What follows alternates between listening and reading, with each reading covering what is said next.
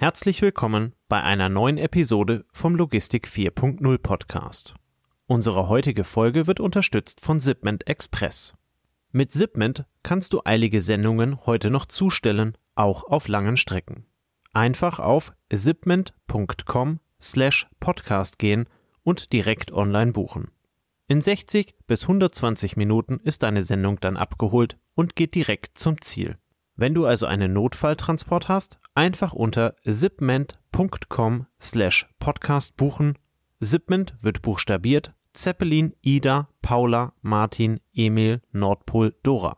Den Link findest du natürlich auch in den Show Notes.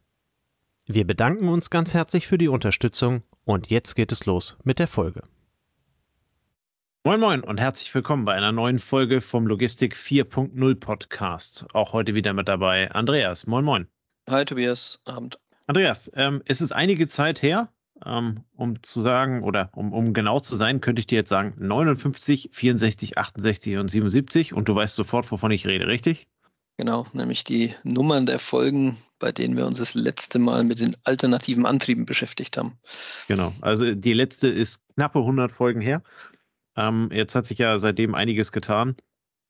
Ähm, sowohl bei den äh, Antrieben selbst in, in der Technik, aber halt eben auch in der, in der gesamtpolitischen und weltwirtschaftlichen Situation.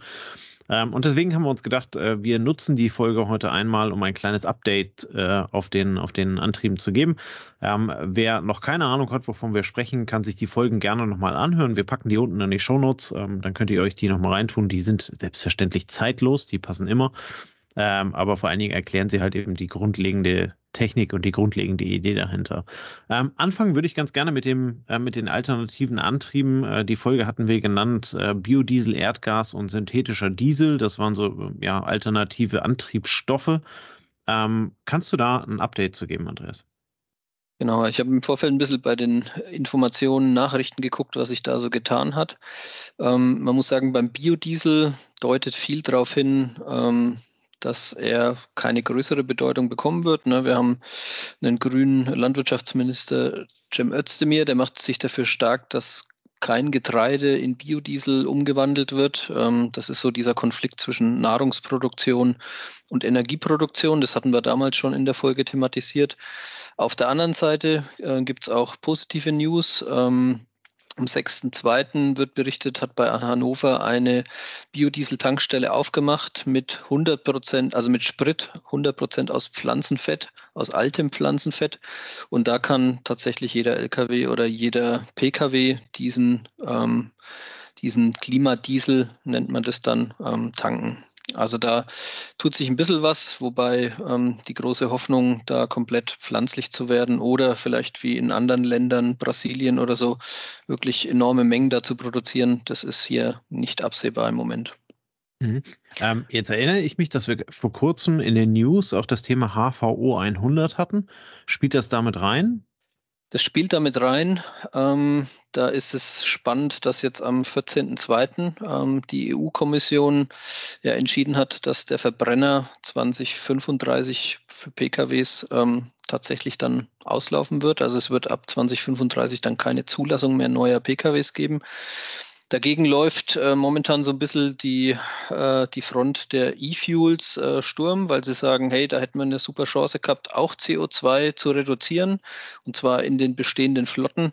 Das hat die EU-Kommission in ihrer Entscheidung nicht berücksichtigt, sondern die sagen, wir wollen bis 2035 komplett raus bei den PKWs. Und äh, das heißt, ähm, ja, ob dieser Sonderweg erhalten bleibt, der vor allem von, ja, sagen wir mal, den, den Auto, deutschen Automobil- und Lkw-Herstellern ja durchaus ähm, sehr ernst äh, positioniert wurde, bleibt abzuwarten. Die EU ist, wie gesagt, nicht drauf eingegangen bisher. Okay. Hast du noch alternative weitere Flüssigkeiten oder äh, ja, ich habe noch, hab noch eins, was jetzt natürlich, ja. wenn, ich wenn ich das Wort sage, dann weiß jeder, was da passiert, nämlich Erdgas. Ähm, Erdgas war ja auch irgendwo ähm, eine Möglichkeit, einen Motor zu betreiben, der gar nicht so weit oder der nicht weit vom üblichen Verbrenner weg ist. Und nachdem mit dem Ukraine-Krieg und mit äh, ja, Nord Stream 2 ähm, sich da die Lage komplett verändert hat, liest man dazu in den News vor allem, dass Erdgastankstellen schließen. Also Erdgastankstelle schließt bei Passau, Erdgastankstelle ähm, vor dem Aus, ähm, teilweise ähm, auch Stadt, von Stadtwerken betriebene Erdgastankstellen stellen den Betrieb ein. Ähm, es ist, es ist halt stark, preislich hat sich das äh, sehr, sehr volatil entwickelt letztes Jahr mit dem Ukraine-Krieg. Erdgas wurde sehr teuer und äh, obwohl es jetzt wieder auf fast Vorkriegsniveau ist oder ungefähr auf Vorkriegsniveau ist, ähm, scheint da die Lust am Erdgas für, für den Verkehr irgendwo reduziert worden zu sein. Es ist halt auch äh, kein nachhaltiger. Ja, zeigt aber ja. halt eben auch ein bisschen, wie, wie anfällig halt eben da im Zweifel dann der Beschaffungsweg ist. Ne? Also wie abhängig man da halt eben von, von einer Region gewesen wäre. Ähm, zumal halt ja. eben die Preissensibilität da auch äh, sehr, sehr krass ist, ja. Es, es, ist halt doch ein fossiler Energieträger und kein äh, regenerativer. Das muss man dazu auch sagen. Und die Richtung geht ganz stark Richtung regenerativ. Ja. Ich glaube, dann war die Folge 68. Ähm, da haben wir über den Wasserstoff-LKW gesprochen. Ähm, hast du da ein Update zu?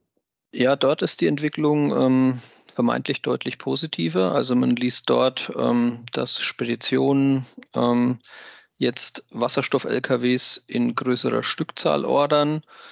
Ähm, man liest dort, dass immer mehr grüne Wasserstofftankstellen eröffnen.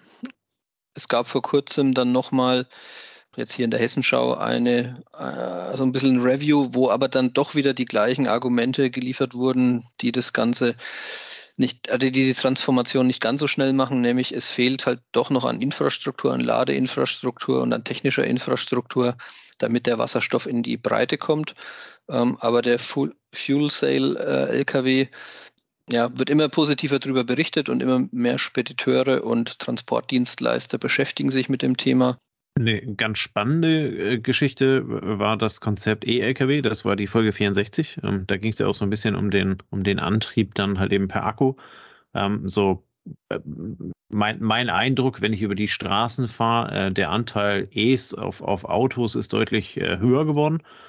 Ähm, aber auch so die eine oder andere namhafte Marke, nennen wir sie mal einfach Tesla, ist auf, zumindest bei Privat-PKWs auf der Straße ähm, deutlich mehr vertreten. Das ist ein bisschen her, da hatten wir also auch das in den News drin, äh, dass Tesla ja mit dem Hydron, ich weiß nicht ganz genau, wie er hieß, äh, den LKW halt eben dann noch hingestellt hat, der 800 Kilometer am Stück fahren kann mit einer Akkuladung. Ja. Ähm, was was gibt es da? Welche, welche, welchen Stand hat das mittlerweile?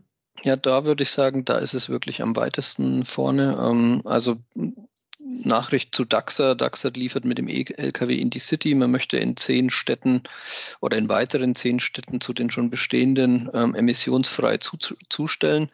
Ähm, das spricht dafür, dass die E-Lkw-Nutzung in die Breite kommt. Ähm, die Entscheidung des EU-Parlaments, was ich vorhin angesprochen habe, ähm, nimmt zwar 2035 noch nicht den, also nicht den Diesel-LKW weg, aber hat da ein späteres äh, Datum gegeben und sieht halt auch den E-Antrieb als die Lösung. Und ähm, auch hier ist es so, ähm, dass man von verschiedenen Logistikern liest. Äh, schwedische Logistiker ähm, setzen E-LKWs im Hafen ein, also auf kurzen Strecken auf dem, für den Hochverkehr. Da ist es natürlich prädestiniert und äh, Gruber Logistics bestellt 50 schwere E-LKWs. Also auch dort ähm, ja, committen sich immer mehr zur Technik. Ähm, Alba will 40 E-LKWs ähm, anschaffen. Das ist Entsorgungslogistik. Ne, das bietet sich auch wieder an. Das hatten wir damals auch Stadtlogistik. Ähm, also dort ähm, scheint es jetzt mehr Akzeptanz zu geben und ähm, die Bestellungen nehmen da deutlich zu für E-LKWs. Mhm. Es bleibt halt eben am Ende so ein bisschen abzuwarten. Ne? Also das, was du gesagt hast, das sind ja Trends. Ähm, wie soll man das sagen? Ne? Das ist ungefähr so, als, als wenn ich bei mir zu Hause halt eben dann die Energiesparlampen einbaue. Ne? Ähm, aber äh, trotzdem leuchtet halt eben draußen auf der Straße immer noch das alte Modell. Ne? Das heißt also, eigentlich ist ja die Frage, welche, welche Lösung gibt es für die Relation Hamburg-München ähm, oder ich weiß nicht, äh, Stuttgart, äh, Berlin oder sonst irgendwas. Ja, der Fernverkehr. Da ist, da ist aber noch, da ist noch kein Durchbruch dabei, ne? Also, nee, der, Fernver der Fernverkehr, den hatten wir damals auch so als, ich glaube, letzte äh, Bastion oder die schwierigste, schwierigste Herausforderung für das Thema ähm, identifiziert. Und ähm, der Stadtverkehr, also der Hochverkehr, erste Wahl, ne, wo der LKW zwischendurch auch immer mal steht und warten muss, bis er wieder nächste Tätigkeit aufnimmt. Da ist es mit dem Laden natürlich einfach. Der Werksverkehr, da ist es auch so mal in einer Hand, da geht es auch gut. Der Stadtverkehr, da tun auch die Städte ihr Übriges dazu, dass der E-Lkw immer mehr gefordert wird. Ne? Bei den Bussen ist man da auch schon ein Stück weiter. Da kann man dann auch die Touren entsprechend darauf einstellen. Man hat es ja in der eigenen Hand. Und ich denke mal, wenn es einer Stadt sehr wichtig ist, dass dort mit E-LKWs der Müll abgeholt wird, dann werden sie es auch bei den Entsorgern entsprechend honorieren. Ähm, ja. Beziehungsweise macht man das wahrscheinlich in Absprache miteinander, dass man das, dass man Förderprogramme nutzt und da die Flotten umrüstet. Aber wenn es um ja, 600, 800 Kilometer am Tag geht, dann haben wir halt das physische Problem einfach, ähm, dass, dass diese Batteriekapazitäten und die Gewichte, die damit verbunden sind, halt ja. Ähm, ja noch, noch einfach äh, Grenzen vorgeben, so würde ich das ausdrücken. Ja. Naja, Aber wobei, ist, ja, gut, ist ja auch also, legitim. Ähm, ja. Also, ne, wenn du, wie gesagt, wenn, sobald du einen Case hast, sobald du einen Einsatz hast, ähm, wenn jetzt hier die, die Richtung der EU vorgegeben ist, dann werden ähm, diese Nutzungen dafür sorgen, dass die Serienproduktion anlaufen und dann wird ähm, die Optimierung einsetzen, die überall in der Automobilindustrie einsetzt. Und dann werden die Reichweiten auch zunehmen und dann wird das Thema Batterie bei größeren Mengen auch einen anderen Preis bekommen. Und dann äh, ja, setzt sich sozusagen das große Entwicklungsrad, der große Transformationsrad in Gang. Und ähm, dann wird man sehen, ob es am Ende einen LKW braucht, der 900 Kilometer Reichweite hat oder 1000, oder ob man sagt, äh, über Pendelverkehre kann ich auch das lösen mit 500 Kilometer Reichweite und sattel dann um und dann fährt halt der aufgeladene ähm, Schlepper weiter. Ne? Das ist natürlich auch eine Möglichkeit.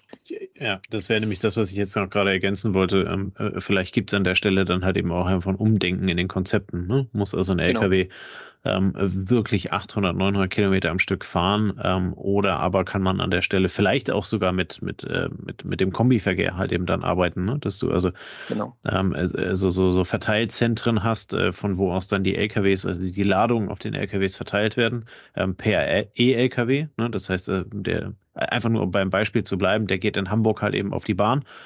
Ähm, die fährt dann also bis irgendwo nach München und dann wird es also im Münchner Raum verteilt per E-LKW.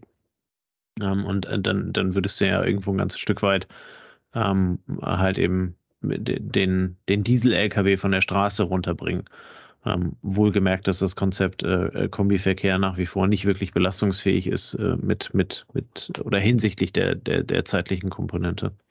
Da, da, spielen ja andere Faktoren auch noch mit rein. Ne? Wenn der ja, Fahrermangel dazu führt, dass es einfach unattraktiv ist, äh, dass man fünf, sechs Tage die Woche unterwegs ist oder noch länger und nur alle vier Wochen mal nach Hause kommt als Fahrer und ähm, das dauert noch drei, vier Jahre, die Bereitschaft da eventuell noch, noch stärker abnimmt, ähm, dass ja. die Fahrerschaft einfach nicht vorhanden ist, dann werden sich die ein oder anderen vielleicht, wie du sagst, ja auch ähm, andere Kombinationen ausdenken, andere ähm, ja, Lösung ausdenken und dann geht halt vielleicht ein Auflieger nicht äh, von der gleichen Person in die Hände des Kunden über, wie es aufgeladen wurde, sondern dann waren halt zwei Leute dazwischen. Aber das ähm, ja, wird man dann sehen. Aber wie gesagt, insgesamt, wenn man jetzt so einen Blick über die drei Konkurrenzmodelle wirft, also der Biodiesel oder der klimafreundliche Diesel ähm, im Vergleich zum Wasserstoff, ähm, der technisch ähm, sagen wir, am weitesten vom heutigen Status quo weg ist. Und der E-Lkw, der in der Pkw-Produktion also der E-Motor, der da immer mehr Fuß fasst und der E-Lkw, der seine Use Cases hat und die auch noch, wie gesagt, ähm, zum Beispiel durch die Auflagen der Städte unterstützt werden, ähm, der wird als erstes in der Breite halt ankommen, so würde ich es mal formulieren. Und das nicht nur in mhm. Deutschland, sondern ähm, in Europa insgesamt und auch wenn man nach Richtung Amerika, Kanada und so weiter guckt, gibt es dort ähnliche Entwicklungen. Cool, super, vielen lieben Dank. Ähm, unser, unsere damalige Auftaktfolge ähm, für diese Alternativen war ja der E-Highway. Ähm, ich erinnere mich noch dran an das Foto, was ich dir da per WhatsApp geschickt habe. ja. auf, der, auf der Strecke, wo war das? Irgendwo da Richtung Lübeck, ne? Lübeck-Hamburg, ja. ähm, wo also eine Spedition die Werksverkehre dann über die Autobahn da fünf, sechs Kilometer mit dem E-Highway macht. Ähm, hat sich das weiterentwickelt? Gibt es da einen Status zu? Also ich weiß, ja, ich bin da, ich bin da vor kurzem noch lang gefahren. Ich weiß, dass es die Dinger noch gibt und dass die auch noch fahren. Aber weiter ausgebaut wurde gefühlt nicht.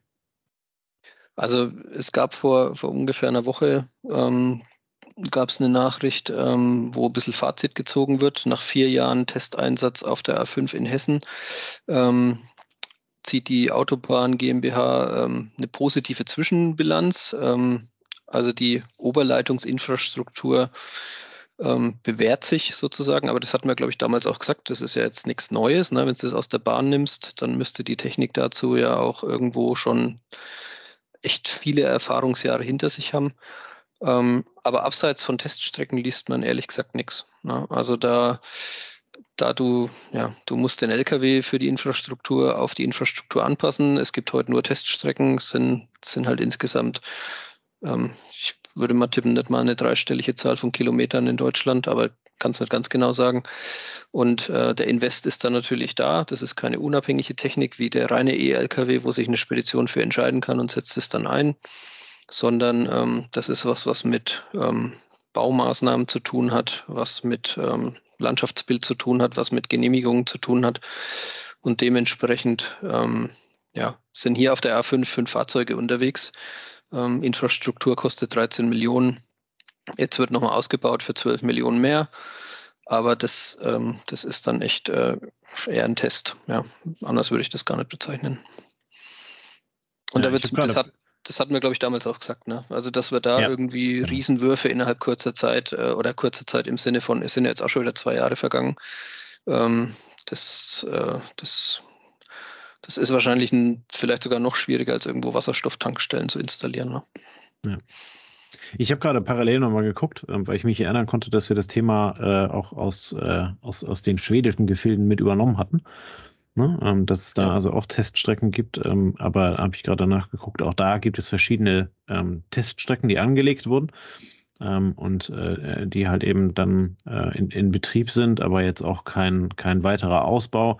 Ähm, wobei also die, schwere, äh, die schwedische Regierung ähm, den Verkehrssektor bis 2030 klimaneutral gestalten will. Das ist ein bisschen heroischer an, an, angeteasert als bei uns. aber der E-Highway scheint jetzt sieben Jahre vor der Zielerreichung auch nicht, nicht das zu sein, ähm, was, was in der breiten Masse halt eben dann das bringt. Das ist halt eben ähnlich wie bei den anderen, äh, wie wir es auch schon diskutiert haben. Es ist eine lokale, regionale Lösung, mit der du arbeiten kannst, ähm, die halt eben auf bestimmten Strecken immer möglich ist, ähm, aber, aber halt eben darüber hinaus ähm, dann auch nicht. Von Hamburg nach München kommst du so auch nicht. Musste viel die Berge runterrollen, ja. Und jetzt hier die Strecke, die du angesprochen hast, hier auf der A1 Rheinfeld-Lübeck oder Hamburg-Bremen, ähm, das sind auch nur fünf LKWs im Einsatz. Das soll auch verlängert werden. Also ich denke, da kommt man halt auch den Speditionen entgegen, die da mitmachen. Ähm, ja. Aber dass jetzt da einer davon spricht, äh, dass die Anzahl der LKWs massiv erhöht wird oder so, da liest man jetzt hier nichts drüber. Ja. Und von daher, ähm, ja, mal schauen. Naja, es macht halt eben, also wenn du wenn wir es mal aus der Logik heraus bewerten und halt eben sagen, naja, also die, die, die Idee ist nicht schlecht, aber woran, woran hängt es denn? Die Installationskosten sind relativ teuer. Ne? Ähm, ja. Wenn man dann halt eben sagt, für diese, was hast du gesagt, fünf Kilometer irgendwie 13, 14, 15 Millionen Euro. Ähm, ich glaube, in, in ähm, äh, in Schleswig-Holstein äh, stand dann was von knapp 15 Millionen Euro. Ähm, das muss sich ja wirtschaftlich irgendwie rechnen. Ne? Und ja. ähm, damit äh, gleichzeitig bist du geografisch halt eben an diese Strecke gebunden. Ähm, das heißt, wenn du mit deinem Unternehmen weißt, dass du die nächsten 50 Jahre immer diese Strecke hin und her fahren wirst, dann mag das sein und mag sich dann vom Return on Invest rechnen. In einer schneller lebigen Welt, in der wir gerade unglaublich großes Volumen aus, aus Fernost wieder nach, nach Europa gezogen haben. Ähm, und diese Themen glaube ich halt eben nicht, dass das eine Lösung ist, die in der breiten Masse belastbar funktionieren kann, mit einer Logik, äh, die nicht unsere komplette Landschaft verbaut. Insofern als, als regionale, lokale Lösung absolut legitim. Ähm, würde mich freuen, wenn man davon dann halt eben dann mehr sieht. Ähm, aber wie gesagt, wir bleiben bei der letzten Bastion, äh, des Bastion ähm, des, des äh, LKWs der von Hamburg nach München muss. Ähm, und ja, da scheint es also nicht die E-LKW-Strecke zu sein. Naja, was, was man jetzt hier machen will äh, auf der Strecke im Test, ist halt nochmal Konvoifahrten zu testen. Ich meine, das Konzept der Konvoifahrten, das war auch im autonomen Fahren eine Zeit lang ein Thema. Ähm, und ähm, ja, man hat halt die Probleme, dass auch diese Hybrid-LKWs, die man dafür einsetzt, ähm, auch nicht so geliefert werden konnten, wie man sich das vorgestellt hat. Also es zeigt ja schon wieder, ne? Spezialtechnik, wenig flexibel. Ähm, dann hast du irgendwie Schwierigkeiten, schon normale LKWs, hast da schon lange Wartezeiten, dann ist sowas natürlich auch irgendwo ähm, ja, wieder ziemlich weit von der Praxis weg. Und deshalb also wird halt geforscht. Ja? Und ähm, so zum Thema Forschen kann ich vielleicht zum Ende noch eins sagen. Ähm, ich vorhin auch gelesen, der E-LKW, äh, der eigene Solarzellen auf dem LKW hat, daran forscht die Forschung auch gerade. Ne? Die Forschung ist ja meistens 10, 15 Jahre voraus zu dem, was im Praxiseinsatz kommt. Aber das ist vielleicht nochmal was, was sich jetzt seitdem ein bisschen verändert hat. Also gibt es ja mit Sonos auch im Pkw-Bereich das Modell, dass dein Auto außen Solarzellen drauf hat und während es auf dem Parkplatz in der Sonne steht, lädt sich es wieder ein, gutes, ein Stück auf. Ähm, und eine ähnliche Technik ähm, versucht man auch im wissenschaftlichen Bereich Richtung Lkw auszutesten. Aber jeder, der so ein bisschen ein Gefühl dafür hat, wie viel Kilojoule durch so einen Lkw-Motor durchgehen und wie viel Kilojoule von so einer Solarplatte kommen, dann reicht es vielleicht für einen Fernseher und äh, die Klimaanlage. Ja. Aber dass das die 1000 Kilometer löst, muss, muss man mal schauen. Ja, ja cool. Ähm, ich glaube, damit haben wir in, in Kürze ein Update gegeben, ähm, haben die Themen mal erschlagen, auch äh, so auf die einzelnen Einfluss, äh, Einflussfaktoren eingegangen. Vielen Dank für deine Recherche, ähm, dass wir das dargestellt haben. Wie gesagt, wir packen die anderen vier Folgen unten in die Shownotes. Ähm, da könnt ihr nochmal nachhören. Ähm, und äh, ja, mal, gucken, was, was in einem Jahr dann mit dem ganzen Thema ist. Dann schreiben wir es uns mal auf die Agenda, dass wir nochmal ein Update machen. Vielleicht äh, bewegt sich dann bei einer Technik nochmal weiter, was ist, ist ein Trend abzusehen ähm, und dann werden wir darauf eingehen. Ja, in diesem Sinne. Also ich, ja, ich kann, noch ein, kann noch eins hinzufügen, äh, ja. wer sich so für das Thema Nachhaltigkeit interessiert, da können wir jetzt verweisen auf äh, die neueste Ausgabe, die Anfang März erscheinen wird. Logistik und Recht hat ähm, das Schwerpunktthema Ach, Nachhaltigkeit. Ja. Und äh, da, wenn ihr, wenn ihr euch dafür interessiert oder euch für die Zeitschrift interessiert, sie ist so ein bisschen Hybrid zwischen Logistik und juristischer Betrachtung, also deutlich detaillierter, als wir Themen hier ähm, besprechen, ne, weil wir es ja mündlich machen und das hier, es hat, das hat schon äh, es hat deutlich Substanz, würde ich sagen. Wer sich dafür interessiert, findet den Banner auf unserer Homepage. Ähm, klickt einfach drauf, dann kommt er auf die Zeitschrift. Vielleicht ist es für den einen oder anderen, der mehr Tiefgang braucht, ähm, eine gute Ergänzung. Sehr cool. Vielen Dank für den Hinweis. Dann aber jetzt in diesem Sinne wünschen wir euch einen schönen Freitagabend, viel Spaß und wir hören uns nächste Woche wieder. Bis dann. Ciao, ciao. Servus. Das war eine neue Folge des Logistik 4.0 Podcasts. Wir möchten dir helfen, neue Themen im Bereich der Logistik zu entdecken, zukünftige Entwicklungen und Trends kennenzulernen und dich mit anderen Logistikern zu vernetzen. Um regelmäßig zu neuen Folgen informiert zu werden, werde Mitglied in unserer Gruppe Logistik 4.0 auf LinkedIn oder folge den Logistik 4.0 Profilen auf Twitter, Facebook oder Instagram. Unsere Folgen werden mit Hilfe unserer Patreons produziert. Besonderer Dank gilt dabei unserem Patreon 4.0 der Firma Board. Weitere Informationen, wie auch du unseren Podcast unterstützen kannst, findest du auf unserer Homepage logistik4.0.de. Hast du einen interessanten Themenvorschlag oder möchtest du dich als Interviewgast bewerben, kontaktiere uns per Mail an logistik4.0 at gmail.com. Bei persönlichen Kontaktanfragen an uns schreib uns gerne dein Anliegen dazu, damit wir wissen, wie wir diese Anfrage einordnen können und dich unter dem täglichen Spam schnell herausfischen können. Vielen Dank und weiterhin viel Spaß mit unserem Logistik 4.0 Podcast.